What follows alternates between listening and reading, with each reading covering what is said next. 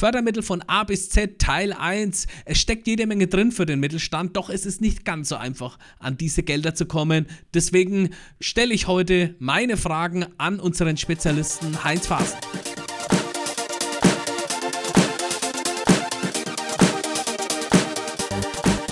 Fördermittel von A bis Z in zwei Teilen. Es gibt wohl immer noch ganz, ganz viel Unsicherheit und auch Informationslücken. Deswegen wollte ich nochmal mit unserem Experten Heinz Fasen von Pro3 Innovation über das ganze Thema Fördermittel sprechen, denn sie versprechen so viel, sind aber trotzdem so kompliziert. Oder sind sie wirklich so kompliziert? Heinz, ich grüße dich. Guten Morgen, Christian. Danke für die Einladung. Ja, wir wollen jetzt das Thema Fördermittel nochmal beleuchten. Wir sprechen ja sehr viel über das ganze Thema. Es ist trotzdem, es wird viel darüber gesprochen, was sollen Fördermittel bewirken? Braucht jeder Mittelstand wirklich? Was kann er damit anfangen? Wir haben ja äh, regelmäßig unsere Austauschrunden. Es geht uns ja nicht nur darum, Systemhäuser oder IT-Spezialisten zu befähigen, mit Fördermittel Kundenprojekten umzusetzen, sondern wir wollen auch Mittelständler den Weg zeigen, wie gehe ich denn da jetzt ran? Was ist für mich wichtig? Wo, was kann ich damit anfangen? Denn Fördermittel sind ja vom Staat erstmal dafür da, um Schwachstellen zu beseitigen, auch um den Mittelstand auf eine höhere digitale Ebene zu bringen. Habe ich das richtig zusammengefasst? Äh, für unsere Bereiche sicherlich sehr gut. Ähm, das, was IT-Systemhäuser angeht, ist äh, ein Thema, wo wir sehr stark mit äh, Fördermitteln in Richtung Digitalisierung oder Innovation zu tun haben. Aber der Gesetzgeber fördert auch eine ganze Reihe weiterer Themen von der Existenzgründung bis hin zur Stärkung eines Unternehmens. In Krisenzeiten unterstützt er mit gewissen Förderprogrammen. Das Schwierige daran ist eben aus dieser Vielfalt von Programmen das Richtige rauszufiltern für das jeweilige Unternehmen und auf der anderen Seite es dann auch um, entsprechend aufzubereiten und gefördert zu bekommen. Denn wie du gesagt hast, also Fördermittel sind nicht immer ganz einfach, sind oftmals etwas tricky und insofern lohnt es sich, äh, sich mit diesem Thema auseinanderzusetzen. Man kann viel Geld gefördert bekommen, das in Form von Zuschüssen das in Form von Tilgungsersatz oder vielleicht auch in Form von Sicherheiten, die gestellt werden gegenüber den Banken. Also insofern, es lohnt sich auf jeden Fall, sich mit dem Thema auseinanderzusetzen, aber man braucht ein kleines bisschen Zeit oder gute Berater. Jetzt heute sprechen wir speziell für das Unternehmen, für den Mittelstand. Was ist jetzt das Richtige für mein Unternehmen? Sind Fördermittel das Richtige, Fördermittelkredite? Wo ist da genau der Unterschied? Und sind vielleicht Banken auch ein richtiger Ansprechpartner für mich, wenn ich mich weiterentwickeln will oder Fördermittel in Anspruch nehmen will. Ich Definitiv möchte das mal an dich, an dich weitergeben, Heinz. Okay, ich, ich starte ja schon. Definitiv äh, sind Banken gute äh, Gesprächspartner und letztendlich auch in vielen Bereichen zwingend erforderlich als Gesprächspartner, denn in vielen Programmen sind die sogenannten Hausbanken in der Funktion unterwegs, dass sie den Antrag bewerten sollen, unterstützen sollen, einreichen sollen und damit Vertreter des Kunden gegenüber dem äh, Förderinstitut sind. Letztendlich entscheidet so auch die Hausbank ein Stück weit mit darüber, ob Fördermittel in Anspruch genommen werden können, ja oder nein. Ähm, schwierig ist, dass es in der letzten Zeit immer wieder mal Aussagen gibt, dass äh, Förderbanken oder dass äh, Banken im Allgemeinen sehr, sehr zurückhaltend beim Thema der Förderkredite unterwegs sein sollen. Ähm, das ist aber ein Thema, was wir sicherlich im Laufe der, der Zeit hier noch etwas genauer beleuchten werden. Ähm, dazu werden wir vielleicht auch noch mal so das eine oder andere an Tipps geben können. Ja, du sprichst schon an Fördermittel oder äh, Kredite. Wo ist denn da jetzt eigentlich der Unterschied? Also was sollte ich jetzt als Unternehmer genau beachten? Was ist jetzt gut? Was mhm. gibt es da jetzt was ja, die Sichtweise, was ist gut, was ist schlecht, ich weiß es jetzt gar nicht ganz genau. Nun äh, fangen wir einfach mal mit einer Fördermaßnahme an. Jetzt gibt es äh, eine Reihe von Förderprogrammen, die unterstützen zunächst einfach schon mal die Beratung zu einem Thema. Äh, starten wir mit dem BAFA-Programm, mit dem Thema der ähm, Förderung des unternehmerischen Know-hows, wo wir letztendlich Unternehmen dabei begleiten dürfen, ihren Weg überhaupt zu finden, eine Art äh, Roadmap zu erstellen für das Thema, wo will ich eigentlich hin, was will ich digitalisieren, wie will ich mich verbessern, wie will ich innovieren.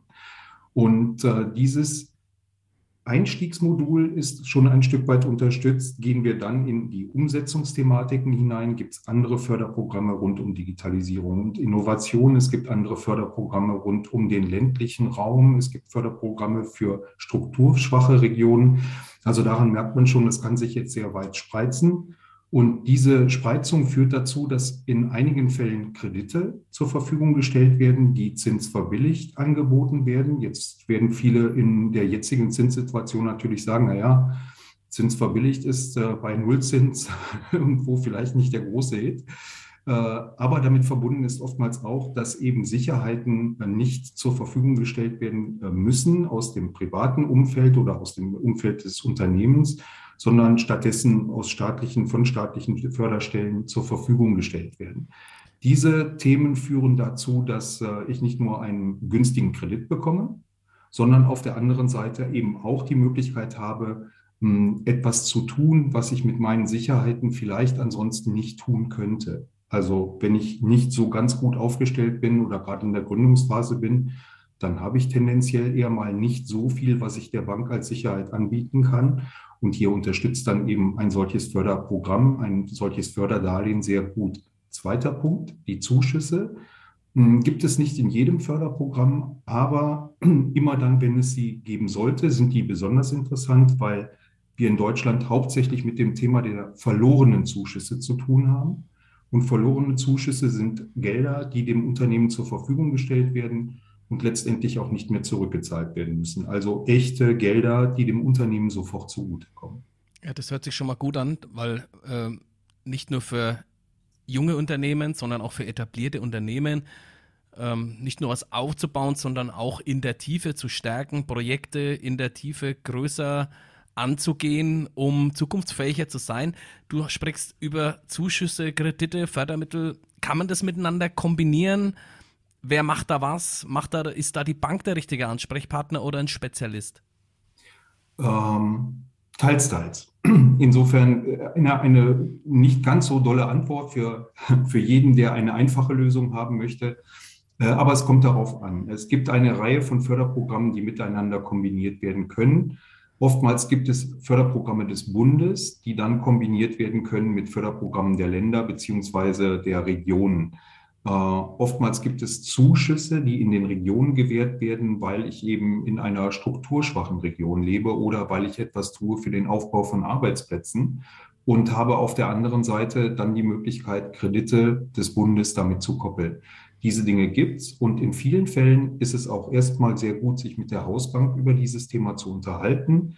Wer dort nicht gut ähm, angenommen wird oder sich nicht gut aufgehoben fühlt, kann natürlich jederzeit den Weg zu solchen Fördermittelberatern äh, nutzen und auch äh, dementsprechend diesen Weg gehen. Davon gibt es eine ganze Reihe. Wir haben ja auch einige in unseren Reihen, die sehr gute Arbeit leisten und hier ganz gute Vermittlungstätigkeiten übernehmen.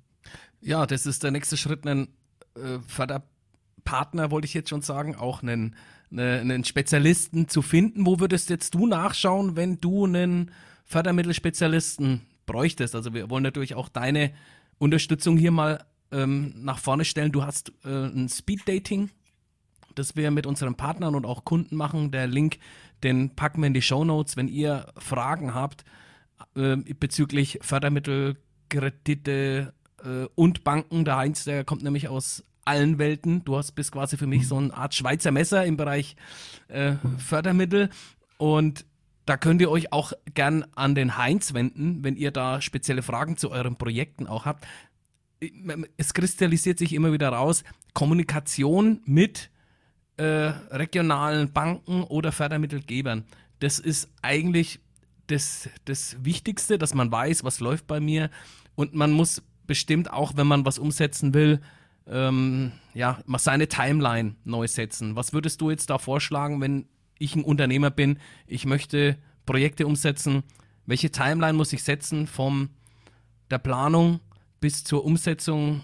Ich sage, heute geht's los, in vier Wochen ist das Geld da und in acht Wochen sind wir fertig. Ja, das ist dann eine, äh, eine Möglichkeit, über die man nachdenken kann, aber nicht sollte. Denn tatsächlich braucht äh, das Thema Fördermittel ein wenig Aufwand und Zeit. Es müssen Anträge gestellt werden. Diese Anträge müssen bewertet werden. Die Bewertung führt dann dazu, dass es zu einem Bescheid kommt. Dieser Bescheid muss dann von allen Beteiligten in äh, Kredite oder in Zuschussbescheide wiederum umgewendet werden. Das heißt, es ist ein gewisser Verwaltungsaufwand damit verbunden und dieser Verwaltungsaufwand braucht nun mal seine Zeit. Und wir sprechen in einzelnen Förderprogrammen eher mal von sechs bis acht Wochen, die als Mindestantragsfrist genutzt werden können. Das kann aber in anderen Programmen auch durchaus mal bis auf neun oder zwölf Monate hochgehen. Und um das jetzt ein bisschen einzuschränken, wenn ich im Mittelstand unterwegs bin mit äh, Standardförderprogrammen, äh, sollte man vielleicht eine Timeline von drei bis sechs Monaten ins Auge fassen. Bin ich in medizinischen Themen unterwegs? Bin ich in Innovationsthemen unterwegs? Bin ich in Themen unterwegs, die eher durch die EU gefördert werden? Dann sollte ich auch durchaus eins bis anderthalb Jahre in Anspruch nehmen äh, und, und auch vorbereiten, weil da dauern diese Anträge dann doch deutlich länger, weil sie auch über verschiedene Bewertungskriterien laufen und etwas äh, ja, mehr Verwaltungsaufwand noch eingeschaltet ist. Insofern ähm, für den üblichen Mittelstand, die Timeline drei bis sechs Monate, ist, glaube ich, das, was man auf jeden Fall angehen sollte. Ja, du hast gerade ein paar Branchen angesprochen. Welche Branchen sind denn äh, Fördermittels Liebling aktuell? Gibt es da einen Trend, dass du sagst, ich bin in einer Branche tätig, äh, wenn ich da jetzt zur Bank gehe, dann werden mir hier die äh, roten Teppiche ausgerollt oder bei ja, manchen sagen, die, die, Tür bleibt gleich zu. Ne? Was hast du da aktuell für Erfahrungswerte? Ganz, ganz schwieriges Thema. Ähm, in den letzten beiden Jahren hatten wir die Pandemie und dementsprechend gab es rund um die Pandemie das, das Fördermittel Lieblingsprogramm der Corona-Überbrückungshilfen und der Sonderbeihilfen. Das waren Programme, die sehr stark über die Banken äh, beantragt werden mussten, unterstützt werden mussten durch die Steuerberater, damit sehr aufwendig in der äh, Bearbeitung gewesen sind für alle Beteiligten. Und wir wissen jetzt in dieser, sagen wir einfach mal nach Corona-Zeit jetzt nicht so richtig, wie werden sich die äh, Tilgungsleistungen entwickeln. Wir haben aktuell die Situation in der Ukraine, wir haben aktuell ähm, verlängerte oder auch unterbrochene Lieferketten. Wir haben die Problematik, dass äh, nicht so ohne weiteres äh, Rohstoffe zur Verfügung stehen. Ähm, alle diese Themen führen eher dazu, dass man nicht weiß, wie sich das hundertprozentig auf die deutsche Wirtschaft auswirken wird und dementsprechend auch auf die Tilgungsfähigkeit im Mittelstand. Und insofern müssen wir mit diesen Themen natürlich etwas vorsichtig umgehen. Ähm, das ein Programm. Ansonsten, klar, was soll ähm, passieren? Der Mittelstand muss moderner werden. Wir haben heute immerhin einen äh, Digitalisierungsgrad von rund 40 bis 50 Prozent im deutschen Mittelstand. Das bedeutet aber auch trotz allem noch sehr viel Nachholbedarf, gerade in den Sicherheitskriterien, gerade in dem Thema Cybersecurity. Und ähm, diese Programme werden natürlich besonders unterstützt. Innovation, Digitalisierung, Sicherheit. Das sind die Punkte, auf die man sich erstmal äh, einschwingen kann. Ähm, ich bin jetzt, ich spreche immer davon, dass ich der Unternehmer bin. Ich setze mich immer gern auf den Stuhl äh, der Person, die jetzt irgendwas tun muss. Ja? Also gehe ich jetzt mal auf meine Bank zu, kann man da einfach auch mal unverbindlich mal auf seine Bankberater zugehen und sagen, Mensch, ich möchte mich weiterentwickeln, möchte mein Unternehmen weiterentwickeln. Was bietet ihr denn für Unterstützung an? Wäre wär das ratsam, ähm, sich da in der Vorrecherche erstmal, also erstmal zu informieren auch? Google ist ja auch sehr ergiebig, aber wir haben ja da auch oft den, den Ansatz, dass man dann auch in Google verliert man sich mal ein bisschen schnell, weil äh, erstens mal, wenn man nicht wirklich die genaue Kennung eingibt und wie das Ganze heißt, dann findet man schon mal nichts. Ne? Ähm, und da ist es doch eigentlich einfacher, sich erstmal da regional mal zu informieren. Was meinst du dazu? Ja, Machen wir mal auf drei Ebenen. Also tatsächlich starten wir gerne mal mit Google und Google ist äh, sicherlich ein guter Erstinformator. Also man kann gerne mal äh, sich ein wenig einlesen. Darauf vertrauen darf man nicht. Es sind viele alte Daten im Netz, es sind viele äh, Daten im Netz mit sehr unterschiedlichen Kennungen, mit sehr unterschiedlichen Bezeichnungen für ein und dasselbe Programm. Wir haben die Situation, dass selbst auf den Fördermittelseiten des Bundes Programme nicht sauber abgebildet sind oder äh, mit einer entsprechenden Verspätung abgebildet sind. Insofern, ja, hier kann ich mich informieren. Darauf verlassen sollte ich mich nicht. Ist dann die Hausbank der nächste Ansprechpartner als zweite Ebene? Wenn ich einen sehr guten Draht habe dorthin, wenn mein Berater dementsprechend zur Verfügung steht und auch das Wissen mitbringt, klar. Wenn er bereit ist, den Fördermittelberater des, äh, der Bank mal mit in ein Beratungsgespräch hineinzubringen, auch gut, super. Üblicherweise haben wir aber immer mehr, ähm, sagen wir einfach mal, Vorbehalte, die bei den Banken gegenüber den Fördermitteln äh, beantragt werden oder wo es, ja, sagen wir doch mal zu einem gemischten Verhältnis innerhalb der Banken zu Fördermitteln kommt. Und äh, das hat auch was damit zu tun, welche Ertragssituation muss eine Bank denn heute bringen, damit sie überhaupt überleben kann und reichen dann die entsprechenden Provisionen aus den Förderprogrammen wirklich für die Bank aus.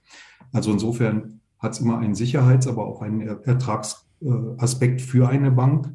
Und da gibt es durchaus die eine Bank, die sehr viel mit Fördermitteln arbeitet, eine andere, die das eher vermeidet oder sagen wir mal, irgendwo nur, nur dann anbietet, wenn es wirklich nicht anders geht. Besser und regional immer vorhanden sind die Wirtschaftsförderungen. Wirtschaftsförderungen der Städte, Wirtschaftsförderungen der Kreise, Wirtschaftsförderungen des Landes, ähm, auch die Landes, ja, sagen wir einfach mal Zentralbanken, da wo es die noch gibt. In, ähm, nehmen wir einfach mal in NRW, gibt es eine NRW-Bank, die sich mit solchen Themen sehr stark auseinandersetzt. Oder man kann auch sehr gerne mal bei den Bürgschaftsbanken der Länder anfragen. Dort bekommt man auf jeden Fall ähm, gute und auch sehr ausführliche Auskunft. Oder was halt auch optimal auf meine Branche dann abgestimmt ist, äh, gibt es dann auch die Branchenverbände, die dann informieren und vielleicht da auch schon ein Netzwerk oder Ansprechpartner an der Hand haben. Interessanterweise gibt es das in einigen Branchen äh, sehr gut ausgearbeitet, in anderen etwas weniger. Und ähm, wir wissen schon, dass in fast allen Branchen es im Moment auch drückt und dass man dementsprechend in diesen Digitalisierungsthemen, Innovationsthemen nochmal nachbessern möchte. Aber es gibt einige Vorreiter, wo die Branchenverbände schon etwas besser aufgestellt sind da können wir sicherlich für den IT-Bereich die Bitkom mal nehmen mhm. und äh, schon klar sagen, dass die sehr, sehr gute Arbeit in diesem Bereich machen. Ähm, ja, und ansonsten, wir haben ihn schon angesprochen, unser eigener Förderpartner ist da natürlich auch ganz gut und äh, bietet schon die ersten Ansätze, um sich entsprechende Informationen zu holen oder Kontakte zu holen, wo man eben in den Gesprächen erste Informationen bekommt, um seinen Weg dann weiterzugehen. Genau, da erstmal Kontakt aufbauen, sich informieren ähm, und dann schauen, was geht denn, weil auch der Spezialist und müssen erstmal klären, ist das jetzt überhaupt ein Bereich, der gefördert wird oder der gefördert werden kann und was verwendet, verwendet man am besten? Geht es da eher, was siehst du da, eher Forschung und Entwicklung oder äh, Infrastruktur, wenn ich mich mit meiner Immobilie weiterentwickeln will, Sanierung? wir sprechen auch immer mhm. viel über das Thema Sicherheit, IT-Security, ähm, Homeoffice-Ansatz möchte ich aufbauen, falls mal wieder was passieren sollte, pandemisch. Ähm, ja, da gibt es ja ganz, ganz viele Felder, die man da auch wirklich als Unternehmer angehen kann. Ähm, wie, ja, also da ist ja auch von der Fördersumme von 1500 bis 1,5 Millionen ist ja da irgendwie alles drin. Ähm, was würdest du jetzt jemandem empfehlen, der erstmal sagen will, okay, ich möchte mein Unternehmen, wir nehmen jetzt, weil es in unserem Fall passt, das Thema IT, ich möchte da mal loslegen und möchte mein Unternehmen auf den neuesten Stand bringen, auch zusammen mit äh, spezialisierten und ja, befähigten Beratern das Ganze angehen. Wie legt man da los? Also in diesem Fall ist sicherlich das Go-Digital-Programm äh, prädestiniert, um diesen Ansatz zu gehen. Denn äh, hier werden zunächst mal Beratertage gefördert, die dazu führen, dass ich meine Situation in meinem Unternehmen kennenlerne, aufnehmen kann, meine Sicherheitslecks, auch meine, meine Löcher, meine Lücken äh, einfach mal dargestellt bekomme und das zu den Themen IT-Sicherheit, aber auch zu den Themen, wie stehe ich denn rund um die Digitalisierung überhaupt da. Und dann ist es äh, letztendlich eine Frage, wie mache ich meine Hausaufgaben? Also hochinnovative Unternehmen haben in der Regel auch eine vernünftige Digitalisierungsstruktur in den letzten Jahren schon aufbauen können. Im Mittelstand erleben wir aber immer wieder die Situation, das trifft dann Handel, das trifft auch Produktion, das trifft aber vor allen Dingen auch viele Dienstleistungsunternehmen, die sind auf einigen wenigen Apps mehr oder weniger gegründet worden. Eine echte Infrastruktur ist oftmals gar nicht da. Oder es ist eine veraltete ERP-Infrastruktur vorhanden, die vorsichtig gesagt mal ausgetauscht gehört, ja. Äh, und wo wir auf der anderen Seite eben feststellen dürfen, hm, wenn ich den Weg in die weitere Digitalisierung gehen möchte, dann sollte ich hier eben meine Ansatzpunkte erstmal kennenlernen. Also der erste Schritt ist dann Digitalisierung und Sicherheit. Der zweite Schritt wird dann sein Innovation und tatsächlich auch hochmoderne Entwicklungsprogramme. Du hattest angesprochen äh, Gebäude. Das Thema der Gebäudegestaltung ist ähm, im Moment durch die Politik ein wenig im Umbruch. Wir hatten sehr schöne Fördermaßnahmen rund um erneuerbare Energien und rund um das Thema äh, der Gestaltung der Gebäudesicherheit oder der Gebäudeoberflächen. Ähm, diese Förderungen werden etwas stärker zurückgenommen, da die neue Bundesregierung hier eher plant, aus einer Förderung eine Pflicht zu machen. Und dementsprechend, wer noch jetzt in der Lage ist, Förderungen in Anspruch zu nehmen, sollte gerne darüber nachdenken, diese Situation wird wahrscheinlich in den nächsten Jahren nicht besser werden. Äh, wo gefördert werden soll, ist dann wiederum in größeren Konditionierungen oder größeren Anlagen, also rund um erneuerbare Energieparks meinetwegen. Äh, wie sich das aber gestalten wird, okay, da werden wir auf den Gesetzgeber warten müssen. Wenn ich auf eine Bank zugehe und möchte das Thema Fördermittel oder Fördermittelkredite angehen, dann wird die Bank von mir ein gewisses Deck an Kennzahlen und Unterlagen fordern. Also da muss ich mich ja schon mal vorbereiten uh, und das Ganze einfach schon mal zusammensuchen, weil sonst schicken die mich wahrscheinlich knallhart wieder weg. Was muss ich da eigentlich parat haben? Eigentlich direkt schusssicher jederzeit auf Knopfdruck. Mhm.